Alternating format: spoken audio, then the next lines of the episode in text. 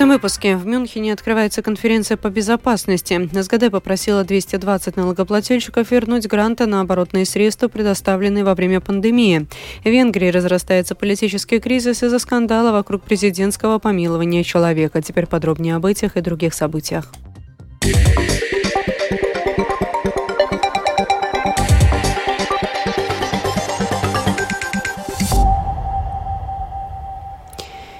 В Германии сегодня уже в 60-й раз пройдет ежегодная Мюнхенская конференция по безопасности. На мероприятие соберутся лидеры, главы правительства министры десятков стран, чтобы обсудить вызовы в сфере международной безопасности. Конференция начнется незадолго до второй годовщины полномасштабного вторжения России в Украину, поэтому влияние этой войны на ситуацию с безопасностью в Европе станет ее основной темой. Руководитель конференции Кристоф Хейсген заявил, что Запад должен сделать все, чтобы не дать России победить.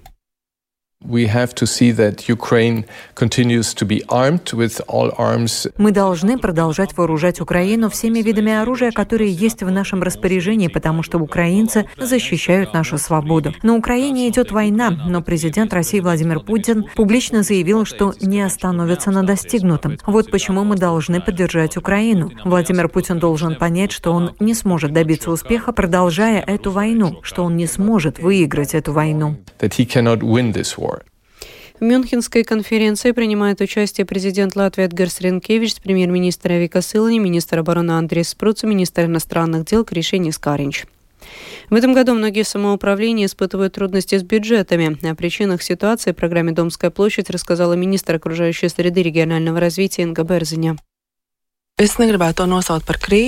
Я не хочу это называть кризисом, но то, что самоуправлением в этом году сложнее формировать бюджеты, это правда. Я говорила со многими самоуправлениями, и причины этих проблем вполне объективны. В большинстве случаев они известны. Это и выросшие платежи по процентным ставкам. Есть случаи в самоуправлениях, когда платежи по имеющимся обязательствам выросли в 10 раз, что, соответственно, оказывает влияние на бюджет. Также это и рост зарплат педагогов, и рост минимальных зарплат, поскольку поскольку во многих самоуправлениях люди работают за минимальные ставки или близко к этому. В запланированном бюджете самоуправления Талсинского края на 2024 год расходы превышают поступления на несколько миллионов евро. Поэтому, чтобы сбалансировать бюджет, в этом году планируется сократить количество сотрудников на 25%, урезать зарплаты на 10% и сократить добровольные инициативы самоуправления, в том числе оплату питания в школах. Служба государственных доходов постановила взыскать с 220 налогоплательщиков, предоставленные во время пандемии COVID-19 гранты на оборотные средства, сообщили представители СГД. В общей сложности было возбуждено 33 судебных дела о возмещении необоснованно запрошенной полученной помощи. А Искроукольская дума решила с 1 сентября 2024 года ликвидировать начальную школу Персес. В настоящее время в этой школе учатся 8 учеников в первых-третьих классах и 10 учеников в четвертых-шестых классах. В школе создано три объединенных класса. Государство установило правила, согласно которым в каждой из групп классов должно быть не менее 30 учеников. В Латвии высшее образование сейчас получает 74 тысячи студентов, и это наименьшее число за последние 20 лет. Об этом свидетельствуют последние данные Центрального статистического управления. Снижение количества студентов, конечно, тесно связано с демографической ситуацией и низкими показателями рождаемости. В свою очередь, представители университетов указывают, что больше студентов учатся на инженеров, а вузы готовы помочь работающим людям освоить необходимые на рынке труда навыки. Подробнее в сюжете Михаила Николкина. Половина всех студентов учатся в трех крупнейших университетах Латвии – Рижском техническом университете, Латвийском университете и Рижском университете имени Страдыня. Проректор Рижского технического университета Элина Гайле Саркане рассказывает, что в ВУЗе обучается 3,5 тысячи студентов, в том числе студенты из 100 различных стран, и их число не снижается. По ее словам, в последние годы растет интерес молодежи к инженерным отраслям. Если мы посмотрим именно на инженерные науки, производство и строительство, то наибольший спрос, конечно, в сфере специалистов компьютерных наук. Но появляется и спрос на биотехнологии, биоинженерию, новые междисциплинарные программы, такие, на которые возникает спрос в мире. И мы работаем над тем, чтобы можно было обеспечить подготовку именно таких специалистов. Спрос на образование в сфере STEM растет. 2-3% в год, но не больше. Но при том, что общее число студентов снижается, можно сказать, что спрос на знания, основанные на техническом образовании, в будущем будет. Как оценивает ситуацию представитель Латвийской конфедерации работодателей Лена Вороненко, на рынке труда сейчас наиболее востребованы именно выпускники инженерных факультетов. И хорошее образование может обеспечить зарплату выше примерно на 30%.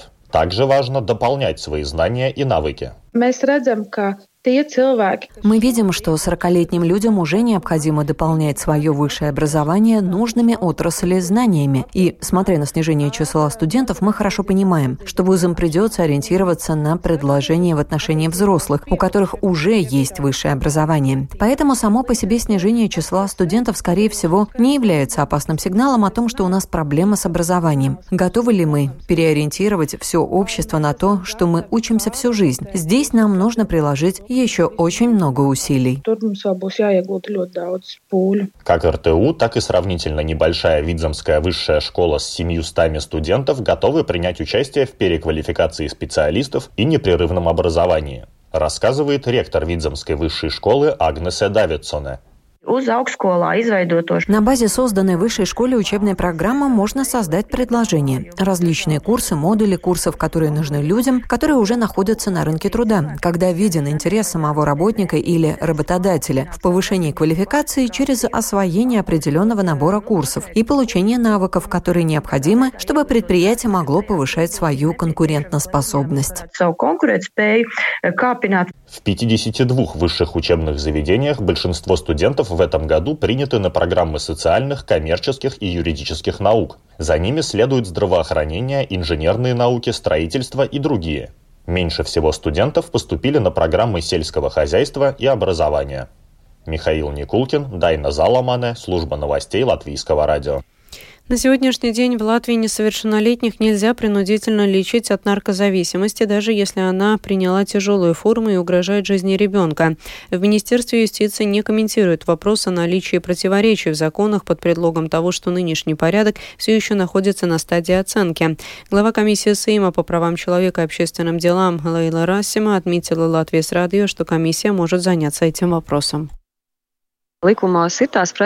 Есть противоречия в законах. Это то, что следует исправить. Сложно сказать, кто виноват. Комиссия по правам человека и связям с общественностью отвечает за закон о защите прав детей. Я так думаю, что мы могли бы это рассмотреть в моей комиссии. Но сейчас мы должны понять, что это за вещи, как министерство планирует менять законодательство или не менять его. Мы хотим немного подождать ответа, который омбудсмен запросил у министерств. Если ни одно министерство не придет к нам с конкретными предложениями, то мы, конечно, в инициативном порядке попробуем решить эту проблему сами. Процедура должна быть такой, чтобы был баланс между случаями, когда мы используем все возможные средства для добровольного лечения, поскольку оно гораздо эффективнее, когда человек мотивирован. Но, конечно, в случае, когда несовершеннолетний не желает проходить лечение добровольно, у нас должна быть возможность принудительного лечения. Стратегическая цель Латвии – обеспечение к 2050 году стабильного и надежного перехода на так называемую чистую энергию.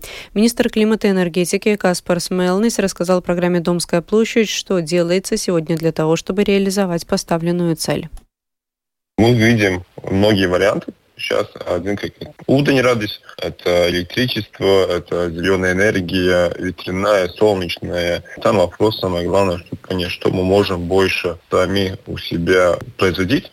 Вот это главное, как это сходится со всей экономикой. Поэтому мы именно сейчас делаем и обсуждаем это с, с предпринимателями, потому что надо понять это наши возможности, потому что весь мир тоже идет туда. Но тут вопрос, кто будет принимать самое главное правильные решения, делая энергетическую ну, будущее. Тут я бы сказал, конечно, больше потенциал это биометана. Биометан мы можем сами произвести. Это самое большое плюс, что у нас это самая большая надежность и безопасность энергоресурс, тот, который мы сами можем производить, это самый большой плюс. И я бы сказал, что мы смотрим больше на ту сторону, как мы можем помочь, какой этот возможный ресурс, как мы можем самое лучшее пользоваться нашей экономике. И тут мы должны смотреть на то, что мы сами можем производить тут, сами в Латвии, что поможет и нам экономически, и достичь нашей зеленой цели в будущем. В Венгрии разрастается политический кризис из-за скандала вокруг президентского помилования человека, осужденного за укрывательство сексуальных преступлений в детском доме. Недовольные фактом помилования возложили ответственность за моральное разложение системы на премьер-министра страны Виктора Урбана, продолжит Рустам Шукуров. Скандал чреват репутационными потерями для венгерской правящей партии «Фидеш», которой принадлежит премьер страны Виктор Орбан и которая заявляет о своей приверженности семейным и христианским ценностям. Орбан позиционирует себя как защитника христианских ценностей от западного либерализма. Его кампании по защите детей от активистов ЛГБТК – один из нескольких вопросов, по которым он вступил в конфликт с Еврокомиссией.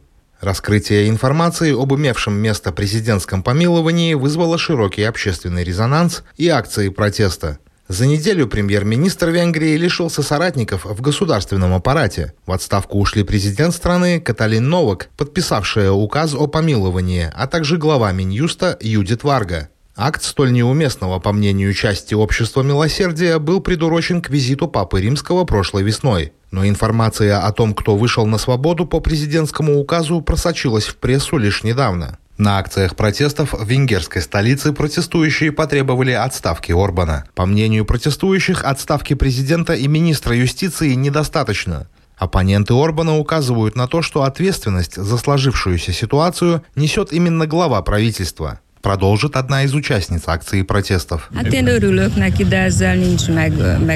Я рада, что Новак подала в отставку, но считаю, что таким образом ситуацию решить нельзя. Она не главная виновница. Надо смотреть на самую вершину власти. Я думаю, что у нее хорошие намерения, но я знаю, что она большая сторонница Урбана. Истина должна быть раскрыта. Боюсь, что ее место займет человек из Фидес. Между тем, советник венгерского премьера Балаш Орбан, комментируя требования отставки Орбана, сослался на принцип разделения государственной власти.